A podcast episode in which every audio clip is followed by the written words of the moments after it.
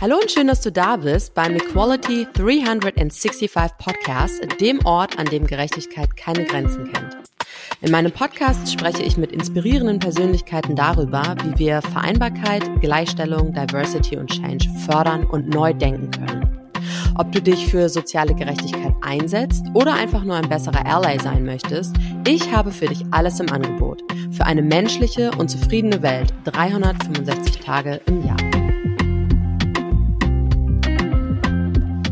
Hallo liebe Fiona, ähm, ich freue mich mega doll, dass du heute in meinem Podcast bist und über dein Herzthema sprichst. Magst du vielleicht einmal mit den HörerInnen teilen, wo du dich heute für die Aufnahme befindest?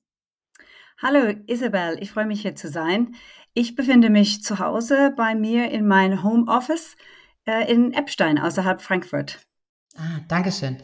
Magst du dich einmal vorstellen? Wer bist du und was machst du beruflich, Fiona?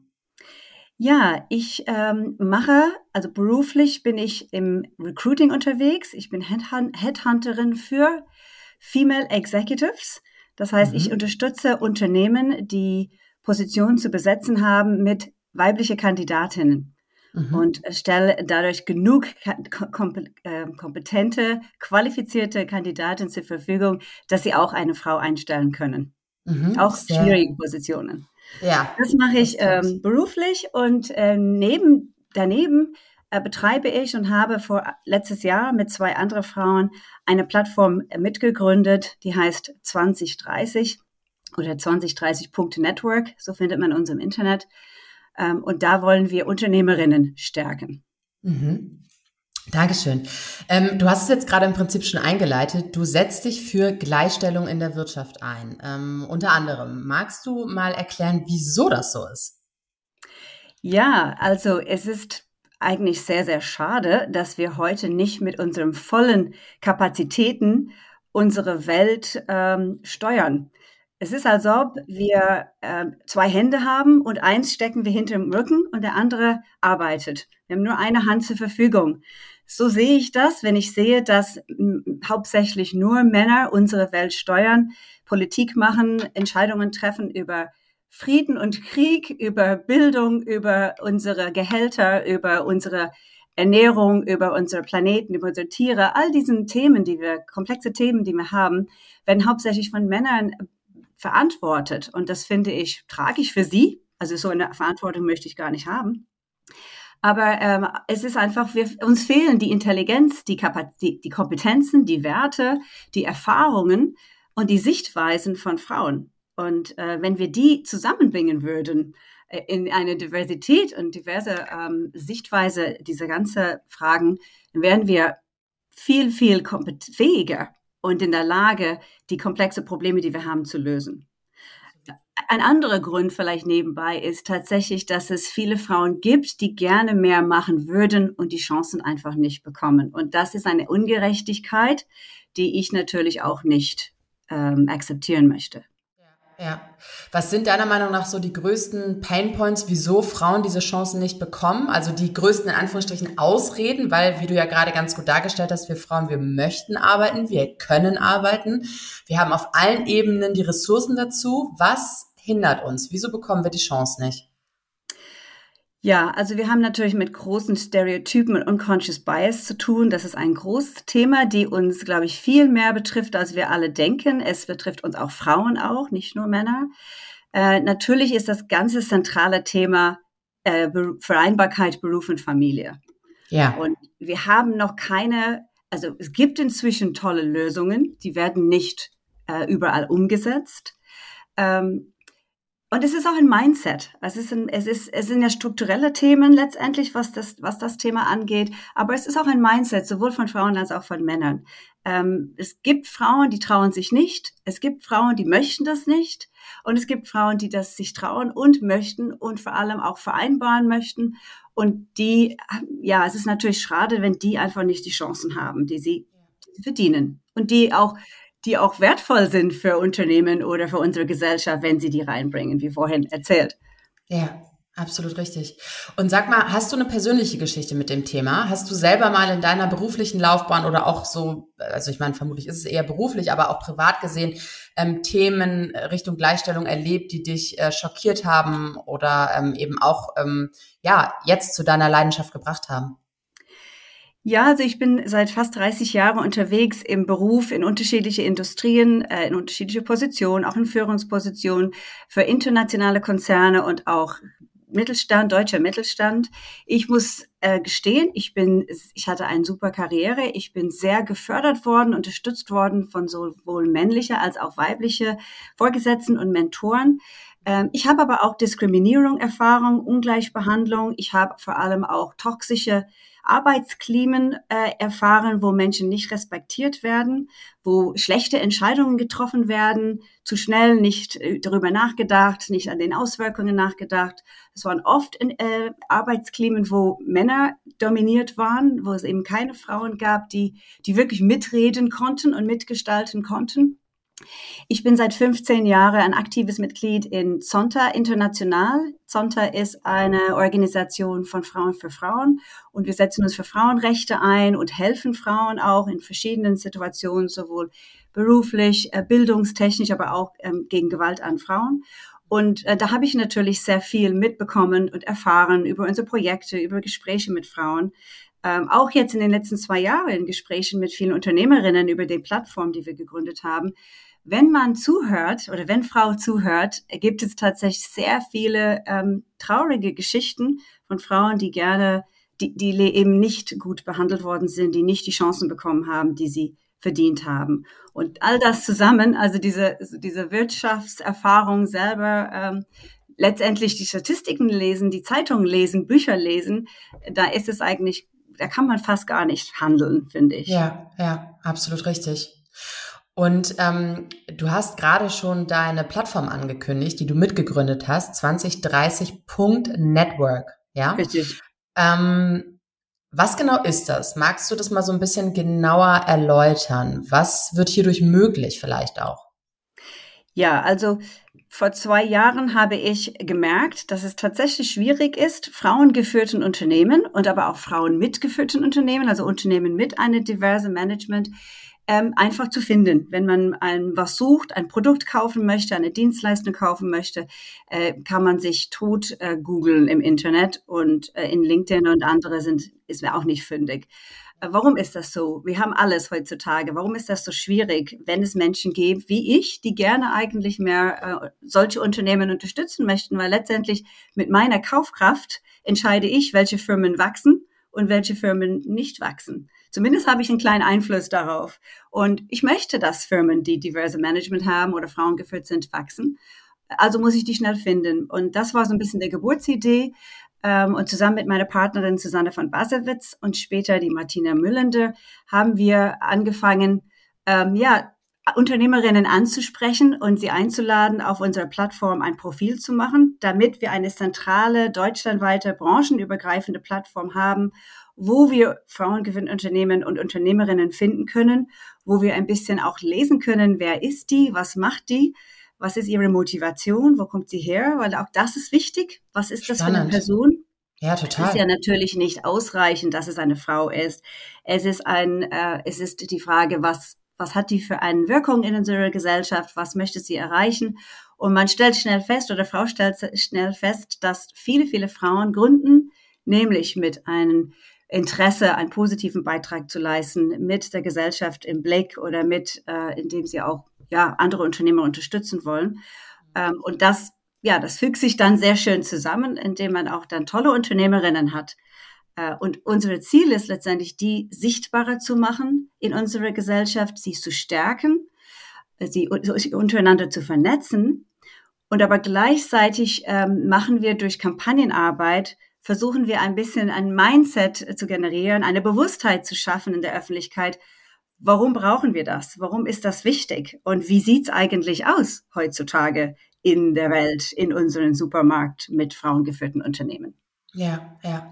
Bedeutet das quasi, ähm, um das so ein bisschen noch greifbarer zu machen, wenn ich jetzt sage, mir ist es wichtig, dass mehr Frauen in Führungspositionen kommen oder generell mehr Frauen ähm, auch in, ja, in gehobenere Positionen, verantwortungsvolle Positionen kommen und in der Wirtschaft sichtbar werden, dann könnte ich quasi auf eure, auf eure Plattform gehen, 2030.network und dort Unternehmen finden, die Frauen geführt und gegründet sind und damit eben unterstützen. Richtig. Ja, Ganz sehr cool. Einfach. Mhm, oder empfehlen spannend. oder eine Kooperation eingehen oder einfach sich zu vernetzen mit denen ähm, oder sie auch sichtbar machen, ein bisschen von deiner Sichtbarkeit jemand anderes zu geben, weil du eben merkst, die sind eine tolle Unternehmerin, die viel geschafft hat. Ja. Und natürlich noch sind wir so ähm, relativ klein, wenn man so sagen will. Wir sind um die 100 Unternehmerinnen. Natürlich hat so eine Plattform erst richtig Kraft, wenn wir richtig groß sind und wenn wir Unternehmerinnen haben von kleinen Firmen, von mittelständischen, von großen Firmen, die, die dann sichtbar sind in eine zentrale Stelle. Es gibt halt sehr, super viele tolle Frauennetzwerke, Unternehmerinnen-Netzwerke, finde ich auch klasse, sind alle super berechtigt. Aber oft sind sie ähm, nach innen gerichtet. Das heißt, man, wenn man drin ist, weiß man, wer die Mitglieder sind, aber von außen ist es nicht sichtbar. Und diese Außensichtbarkeit ist ja letztendlich wichtig, auch damit wir auch mehr in der Gesellschaft frauengeführten Unternehmen normal werden und nicht mehr ein Highlight so oder eine Besonderheit. Ja, total. Ähm, und ich habe mich jetzt gerade gefragt, was ist denn deiner Meinung nach überhaupt ähm, die größte Barriere, wieso Frauen heute noch so selten in Führungspositionen aufsteigen? Ja, also ich würde sagen, dort, wo Frauen das gerne möchten, bekommen sie oft nicht die Chance. Zum einen, weil Frauen oft ähm, anders bewertet werden von von anderen, also auch von Vorgesetzten oder von anderen äh, Teams, die, Sach, äh, die Fachbereiche, die, die so Bewertungen machen, kommt jetzt, sollen wir jetzt diese Frau fördern oder nehmen wir jetzt diese Kandidatin? Äh, oft wird, muss sie viel mehr leisten gehabt haben, also viel mehr gemacht haben, um gleich bewertet zu werden wie, ein Mann irgendwie, aus welchem Grund auch immer, erwarten wir, dass sie irgendwie noch mehr gemacht hat oder noch ein Stück besser ist. Dann auch die Bewertung, die Persönlichkeit. Oft werden äh, Frauen, die einfach tatsächlich tough sind und ganz klar fokussiert sind, sach sachlich unterwegs sind, oft dann eher äh, negativer bewertet als der Mann. Ähm, oder diejenige, die auch total nett ist und wirklich super empathisch ist, wird dann wieder zu weich bewertet. Also das sind, das sind alle diese, Subcon diese unconscious biases, die existieren im Unternehmen, die Frauen hindern, wirklich in Top-Positionen zu kommen. Dann ein anderer äh, wichtiger Aspekt, glaube ich, ist die Frage auch an der Geschäftsführung, warum möchten wir eine diverse Management-Team haben? Warum möchten wir mehr Frauen in der Führung haben? Nur um eine Quote zu erfüllen? Das ist leider die falsche Antwort. Ähm, man möchte Frauen in die Führung haben, damit man wirklich die Vorteile eines diverses Teams, eines diverses Teams ähm, nützen kann und ähm, profitieren kann. Und das bedeutet wiederum, man muss die Frau sein lassen. Also sie, sie, sie darf, sie muss authentisch führen dürfen, sie muss sich selbst sein dürfen und sie muss auch ihre Ideen und ihre äh, Sichtweise reinbringen können in einen gesund, in eine gesunde, konstruktive Dialog mit den männlichen ähm, Kollegen. Und gemeinsam können wir, können sie dann ähm, nachhaltige und qualitativ bessere Entscheidungen treffen. Wenn sie aber nur reingebracht wird, um letztendlich Ja-Sagerin zu sein für alles, was die Männer sowieso möchten, machen möchten, dann wird auch keine Änderung vorbeikommen, herbeigeführt werden und dann wird sie auch nicht erfolgreich werden können oder schwer und vielleicht auch frustriert, und wir sehen auch in vielen Fällen, Frauen gehen wieder aus solchen Führungspositionen, weil sie sagen, das brauche ich nicht, das muss ich mir ja. nicht antun. Ja, ich habe neulich auch sowas von ähm, äh, oder neulich was über ein Phänomen gelesen, was im Prinzip bedeutet, dass Frauen ganz oft in ähm, Führungspositionen befähigt werden, die schon zum Scheitern verurteilt sind. Also wo man weiß, dass die Prozesse, die Strukturen oder das Projekt an sich äh, schon zum Scheitern verurteilt ist und man setzt dort eine Frau, um dann sagen zu können, ja, haben wir doch gesagt, dass sie es nicht schafft. So, ne? Also genau. das ist ja auch so ein ganz, da gibt es sogar so einen ähm, Fachbegriff für. Ich habe das mir jetzt tatsächlich gerade entfallen. Ähm, aber das äh, finde ich echt gruselig, muss ich sagen. Und da ja. gebe ich dir total recht. Was ich jetzt gerade gedacht habe, ist, gibt es denn eine Möglichkeit, dass jeder Einzelne irgendetwas tun kann, um ähm, eben dafür zu sorgen, dass Frauen und auch marginalisierte Gruppen ganz grundsätzlich in Führungspositionen befördert werden? Oder würdest du sagen, nee, es muss und kann ausschließlich nur oben an der Spitze angedockt sein und dann muss es ins Unternehmen ähm, ja, geleitet werden? Das finde ich eine super Frage.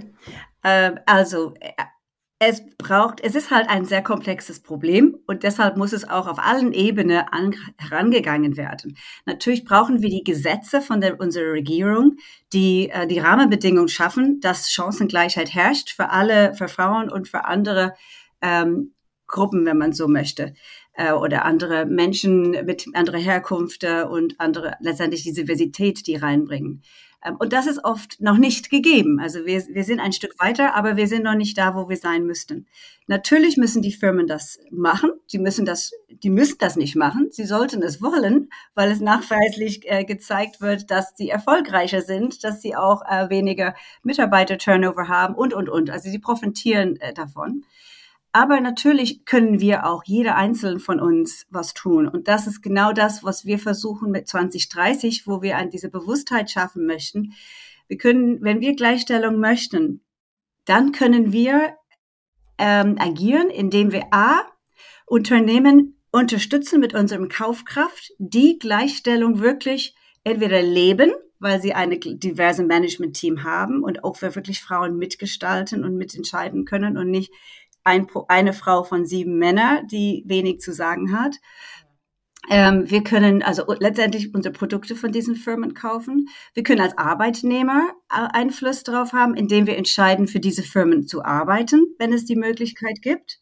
Und wenn wir in unserer Arbeitswelt sind, können wir sehr wohl äh, als Frau oder als vor allem auch als Mann ähm, bewusst mit diesem Thema umgehen, schauen, beobachten, wo gibt es Möglichkeiten, wie ich jemand anderes unterstützen kann, wo kann ich eine Kultur schaffen und für meine Mitmenschen und Mitkollegen, dass es fördernd ist, dass wir alle die gleichen Chancen haben, dass diese unconscious biases ausgeräumt werden. Wie können wir uns gegenseitig unterstützen und miteinander unterstützen? Und, und vor allem äh, denke ich auch, dass Männer auch wirklich überlegen können, wo, wo gibt es das vielleicht? Ich glaube, viele Männer glauben, die Welt ist in Ordnung bei uns. Da gibt es keine Probleme. Die Frauen, die können ja an alle Jobs sich äh, bewerben, wie sie wollen, tun sie halt oft nicht. Ja. Und fragen sich nicht, warum tun sie das nicht vielleicht. Und ich glaube, also einfach mehr bewusst an diesem Thema mit sich äh, tragen, beobachten, offen sein, ähm, zu hören, was andere zu sagen haben und dann anzusetzen und nicht einfach zu sagen, das geht mir nichts an. Ja, Total super Impuls, Dankeschön. Ähm, und wir haben gerade schon über Unconscious Biases gesprochen, ähm, ein Thema, was mich persönlich sehr berührt, was ich sehr, sehr spannend finde. Ähm, und ich habe mich gefragt, wie können wir Frauen denn jetzt eigentlich gleichberechtigt sein, wenn es diese ganzen Unconscious Biases in unserer Gesellschaft gibt?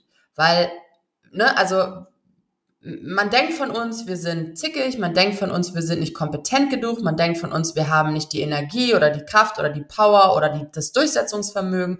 Das sind alles so ähm, unconscious biases in gewisser Art und Weise, die man ähm, von uns denken könnte.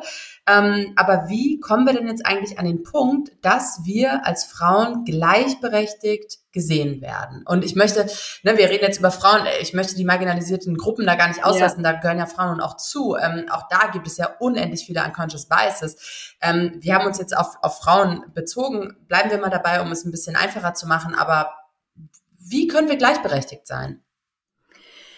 Ja, also wir müssen natürlich als erstes mit uns selber anfangen ähm, ich höre immer wieder und sehe immer wieder viele Frauen, die sich nicht trauen, äh, sichtbar zu sein, die sich nicht trauen, ihre, ihre Träume ist ein bisschen, finde ich, immer hochgestapelt, sondern einfach ihr Weg zu gehen, die, ob das beruflich ist oder anderweitig, äh, um einfach das zu machen, was sie denkt, das richtig ist für sie.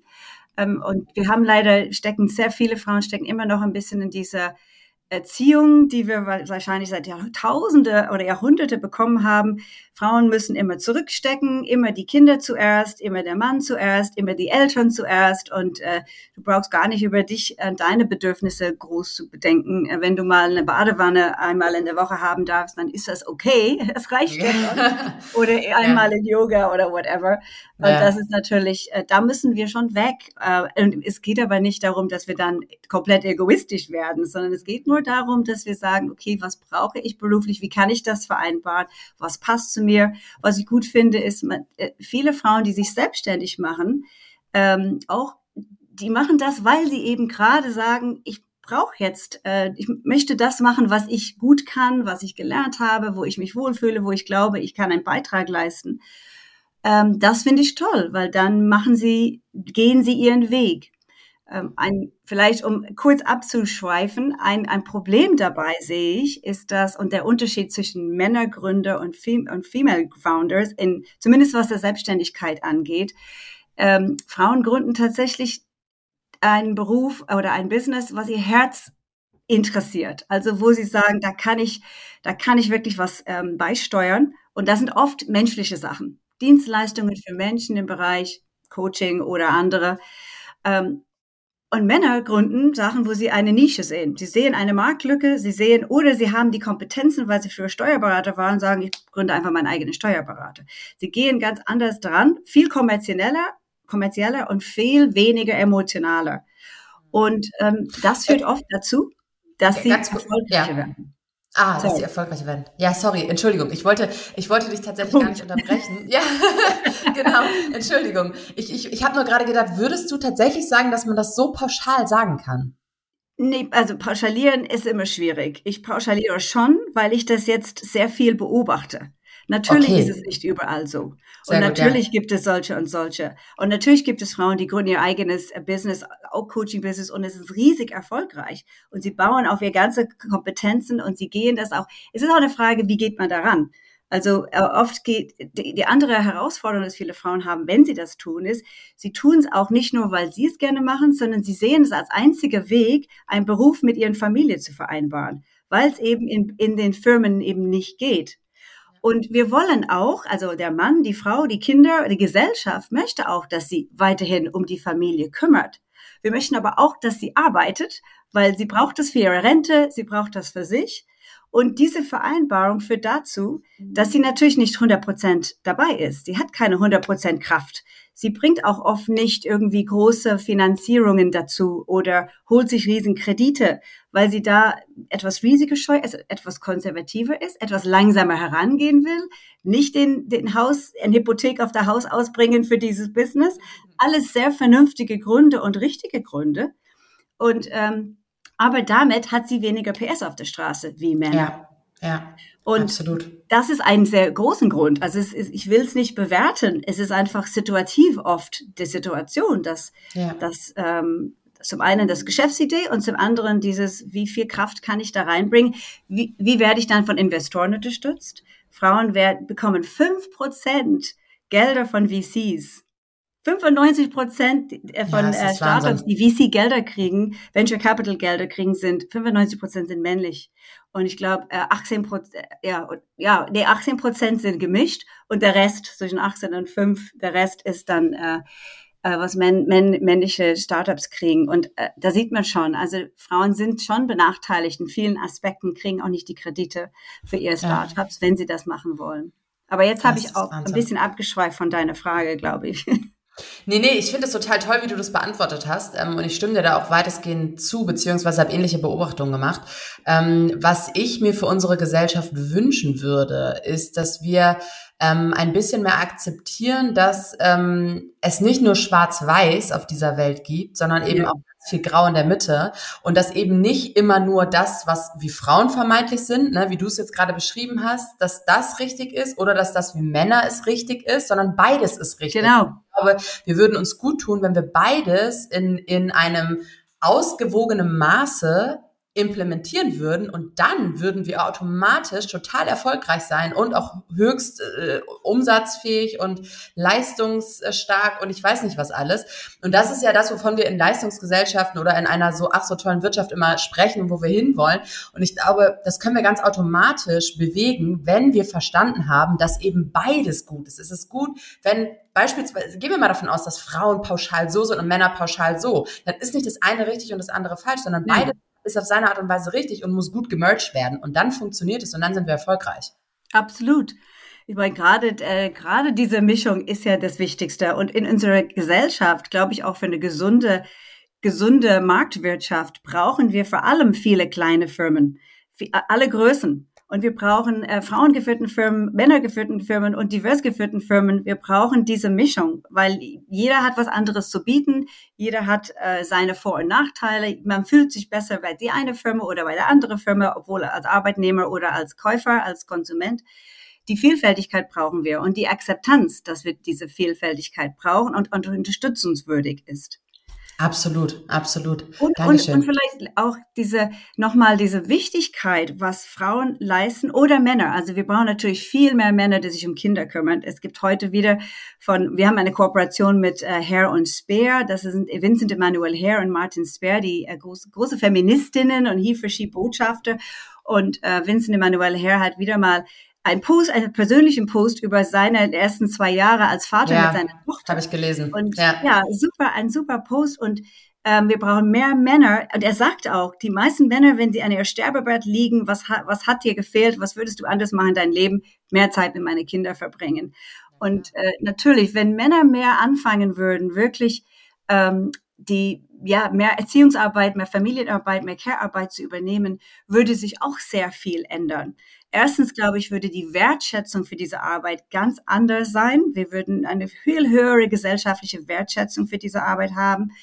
Ähm, ja, wir würden auch natürlich auch eine Gesellschaft haben, wo es viel akzept, also einfach eine größere Akzeptanz von von was wir gesagt, gesagt haben, die Diversität, die verschiedenen Möglichkeiten, die wir brauchen in unserer Gesellschaft. Wir müssen als Gesellschaft es wertschätzen, dass jemand und, und Institutionen unsere Kinder erziehen. Unsere Kinder brauchen Institutionen, die gut sind, die gesund sind, aber wir brauchen auch Menschen, die das machen. Das muss nicht zwangsweise immer Mutter oder Vater, es können auch andere, aber es müssen Menschen sein, die Kinder lieben und die Halt geben. Und wir können nicht erwarten, wir gehen alle arbeiten ähm, und arbeiten alle 60 Stunden pro Woche und irgendwann wird schon die Kinder dann klarkommen. Äh, und wenn wir diese Wertschätzung haben, dann sind wir natürlich dann freuen wir uns. Und dann freuen sich Firmen, dass es Menschen gibt und die unterstützen das und finden das toll. Und das ist, glaube ich, was wir jetzt in den skandinavischen Ländern gesehen haben. Die haben tatsächlich diese Kultur geschaffen, dass diese, dass eine Wertschätzung herrscht. Beruf ist genauso wichtig wie Familie und umgekehrt. Und wir brauchen Wege und einfache Selbstverständlichkeit, dass es beides geht. Und dass beides ja. gut funktioniert und nicht irgendwie ja. ungesund. Nee, voll. Aber ich denke mal, das ist ein, das ist ein riesen Mindset-Shift. Ne? Mich würde da mal interessieren, wie, wie die skandinavischen Länder das geschafft haben, weil ich glaube, der Grund, wieso ähm, Männer beispielsweise häufig noch denken, dass sie eben auf dieser Welt sind, um zu arbeiten und das Geld zu verdienen, ist ja, weil sie sich auch keine Gefühle, ne, also pauschal gesagt, keine Gefühle eingestehen wollen, weil sie nicht schwach sein dürfen irgendwie und deswegen ist es für sie nicht richtig, auf das Kind aufzupassen, weil das ist nun mal die Aufgabe der Frau und so weiter. Das sind ja diese Stereo, auch Stereotype, Unconscious Biases wieder, die wir da haben. Ähm, und ich glaube, davon müssen wir weg. Und da ist Deutschland irgendwie ganz, ganz stark in diesem Leisten, Leisten, Leisten. Wir sind stark, uns kann niemand irgendetwas tun. Ähm, und ich glaube, davon müssen wir wegkommen. Wir dürfen weicher werden. Und das, egal ob wir Mann oder mhm. Frau sind, wir dürfen alle weicher werden, wir dürfen mehr Gefühle zeigen und wir dürfen offener werden. Und das sagt noch lange nichts darüber aus, ob wir dann ähm, plötzlich nicht mehr wirtschaftlich sind. Richtig. Und dieses, wir dürfen weicher werden, das wird passieren, wenn mehr Frauen in Führungspositionen kommen würden ja. und wirklich dann agieren dürften. Ja. Weil wir ja. sind auto, wir sind einfach äh, etwas weicher. Wir sind etwas empathischer. Wir sind mehr kollaborativ eingestellt. Wir sind mehr zuhörend eingestellt. Wir, wir ich habe neulich mit der hessische Unternehmerin des Jahres neulich äh, gesprochen. Sie sagt, das sind ihre Stärken: Zuhören, mitfühlen, ähm, Lösungen für den Mitarbeiter finden. Und natürlich ist es manchmal schwer, dann eine Firma zu leiten, weil du auch Firmeninteressen hast. Und die ergänzt sich sehr gut mit ihren Geschäftsführer und äh, mit deinem Geschäfts Geschäftspartner und ihr Mann, der mhm. eben ein wenig, etwas weniger empathisch ist, mehr entscheidungsfreudig ist und der einfach sagt, du, wir müssen jetzt einfach diese schwere Entscheidung treffen, Punkt. Und da ergänzen super. sie sich super zum Beispiel und kreieren eine ganz gesunde, tolle Arbeitskultur für die Mitarbeiter. Ja, das glaube ich. Das hört sich toll an. Ähm, Fiona, wir sind jetzt tatsächlich fast äh, schon am Ende. Ja, es ging ganz, ganz fix, ne? Ähm, ich würde dir gerne noch zwei schnelle Fragen stellen. Und zwar fragt deine Vorgängerin dich, ähm, welches Missverständnis oder Vorbehalt im Hinblick auf Diversity bist du begegnet? Und hast du es jemals geschafft, eins dieser Missverständnisse oder Vorbehalte aufzuräumen? Und wenn ja, mit welcher Argumentation? Puh, ja. ist eine, äh, eine, eine, sehr gute Frage, weil das mhm. ist das tatsächlich, was mich täglich auch beschäftigt. Mhm. Wie kriegen, wie kommen wir aus unserer Bubble heraus und wie kriegen wir die ähm, Naysayers, die Menschen, die glauben, alles ist okay, es gibt keinen Handlungsbedarf, wie kriegen wir die überzeugt, beziehungsweise, äh, ja, ist vielleicht das bestes Wort, ähm, ein kleines Beispiel kann ich dir nennen. Ähm, ich saß neulich mit Freunde, also männliche Freunden zusammen und wir sprachen über dieses Thema und der eine sagte, äh, ja, also ähm, mir fällt auf, dass Frauen gar nicht auf irgendwelche Baustellen sind. Wir hatten so viele mhm. Baustellen auf dem Autobahn heute, da sind alle nur Männer. Frauen sind wohl wahrscheinlich zu faul oder äh, wollen sich diese schwere Arbeit nicht antun. Und ähm, ich konnte da nur sagen, du weißt du, wie, wie viel äh, Kilo ein Sack Zement wiegt? Mhm. Ein Sack Zement wiegt inzwischen, soweit ich weiß, 20 Kilo. 20 mhm. Kilo ist einfach zu schwer für viele Frauen, das tagtäglich zu tragen. Ich würde auch behaupten, auch nicht so toll für die Männer. Und, und, warum, und das sind zum Beispiel kleine Gründe, warum Frauen nicht in so einen Beruf reingehen. Nicht, weil sie zu faul sind. Frauen arbeiten ohne Hände. Wahrscheinlich, also wir glauben auch äh, statistisch ja. viel mehr als Männer, wenn man Care-Arbeit ja. mit reinnimmt. Ähm, sondern das sind so kleine Barrieren, die da, da, das verhindern. Und warum haben wir zum Beispiel nicht 10 Kilo oder 5 Kilo Säcke? Warum haben wir nicht Trage, Tragemöglichkeiten, die es ermöglicht, Menschen, die weniger tragen und weniger Schwerarbeit leisten können. Warum haben wir das nicht entwickelt? Ja. Wahrscheinlich, weil Männer an den Produktentwicklung sitzen und denken nicht darüber nach. Ja. Das ist ein super Input. Da, da war er tatsächlich, äh, dann hat er schon eingesehen, dass er vielleicht doch nochmal drüber nachdenken sollte manchmal, warum solche Sachen so sind. Das sind vielleicht nicht immer so, wie, wie man auf den ersten Blick denkt. Ja, ja. Das ist ein sehr, sehr tolles Beispiel, Fiona. Ich finde, da kann man, also man kann sich das darunter richtig vorstellen, was eben diese nicht vorhandene Gleichstellung im Alltag und im Berufsleben zwischen Mann und Frau bedeutet. Super. Ja, genau. Und ähm, sag mal, würdest du deine Privilegien aufgeben und wenn ja, welche? Das ist auch eine sehr coole Frage und ich muss den leider mit zwei, ich versuche es schnell zu machen, aber mit zwei Aspekte beantworten, mhm. weil heutzutage liest man sehr viel, dass Frauen sagen, äh, Männer, ihr müsst, ihr seid ja die ganze Zeit privilegiert geworden gewesen. Ihr habt den Jobs bekommen, wir nicht. Ihr habt besser besser verdient, wir weniger. Ihr habt nicht den kostenlosen Care-Arbeit gemacht, wir. Ihr habt also all diese Privilegien, jetzt müsst ihr die abgeben. Und wenn du mir aber diese Frage stellst, muss ich schlucken und denken, hm, welche Privilegien möchte ich abgeben? Ich möchte natürlich nicht meinen Lebensstil ändern.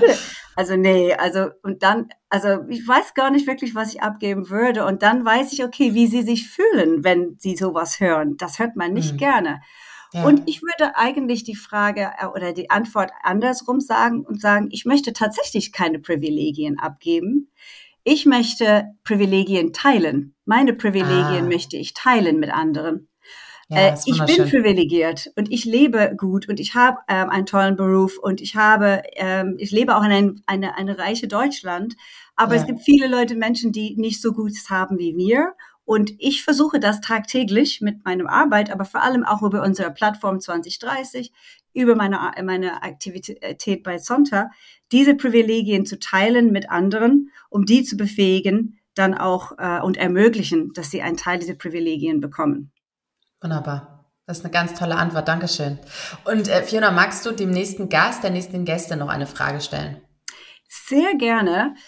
Ich würde fragen, äh, was machst du oder was möchtest du machen, um gleich, mehr Gleichstellung in der, Wirtschaft, in der Wirtschaft zu ermöglichen? Mhm. Also du persönlich. Mhm. Wow, Dankeschön. Fiona, vielen lieben Dank für deine wertvollen Gedanken und die tollen Impulse zum Thema Gleichstellung. Ich habe mich riesig gefreut, dass du da bist und wünsche dir heute noch einen wundervollen Tag. Ich danke dir herzlich, Isabel, für die, für die Möglichkeit und vor allem, dass du diesen tollen Podcast machst. Ich kann nur alle empfehlen, hör die mal zu. Ich habe jetzt etliche zugehört. Sind so, solche tolle Personen dabei. Man lernt immer was und äh, ja, danke dir. Dankeschön. Das war schon wieder für heute. Wenn dir diese Episode gefallen hat, dann abonniere meinen Podcast und unterlasse mir gerne eine Bewertung. Bis zum nächsten Mal. Merci und bye bye.